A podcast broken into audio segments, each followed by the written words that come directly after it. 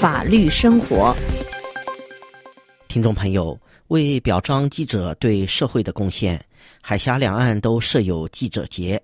作为一个不休假的法定节日，北京在二零零零年确立每年十一月八日为记者节，而在台北，记者节的日子为九月一日。尽管目前还没有国际性的记者节，但联合国大会在一九九三年把每年五月三日确立为世界新闻自由日。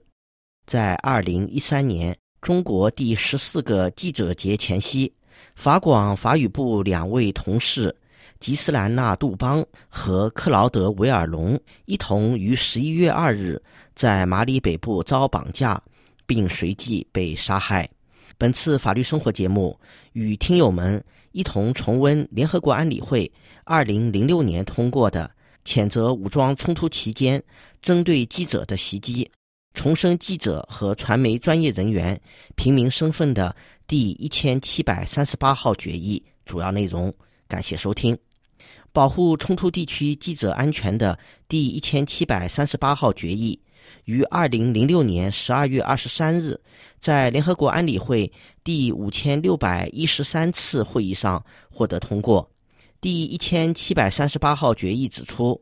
安理会重申其。关于在武装冲突中保护平民的第一千二百六十五号、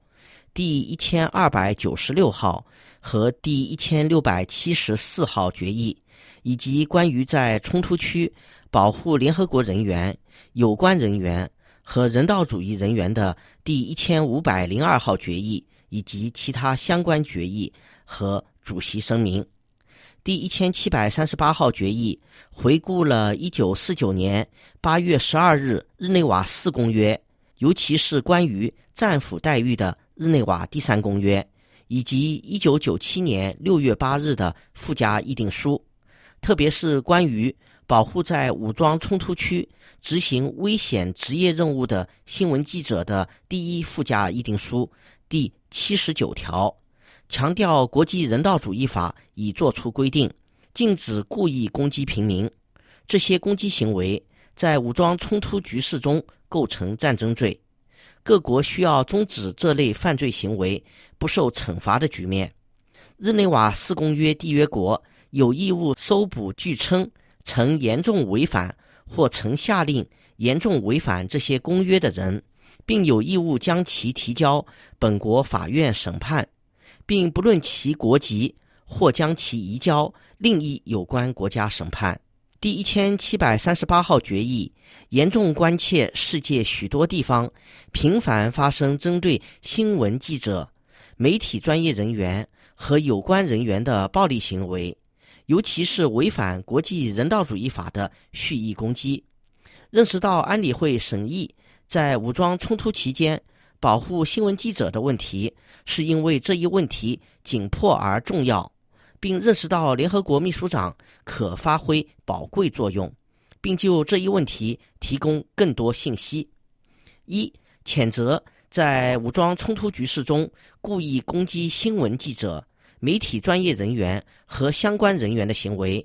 并呼吁所有当事方终止这种做法。二、为此重申。在武装冲突区执行危险职业任务的新闻记者、媒体专业人员和相关人员，只要不采取任何行动损害自己的平民身份，就应视为平民，并享受平民应有的尊重和保护。这项规定不妨碍获准随军采访的战地新闻记者享有日内瓦第三公约第四条款第四项规定的战俘身份的权利。三、重申媒体设备和设施为民用物体，因此不应成为攻击或报复的对象，除非他们是军事目标。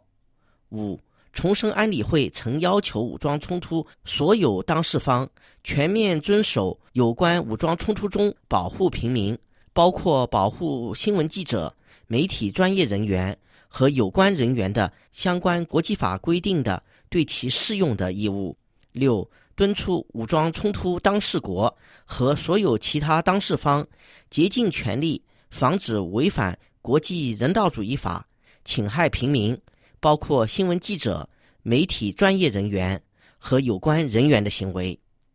八、敦促武装冲突局势所有当事方尊重作为平民的新闻记者、媒体专业人员和有关人员的职业独立性和权利。十一、声明安理会将严格在武装冲突中保护平民的议程项目下处理武装冲突中保护新闻记者的问题。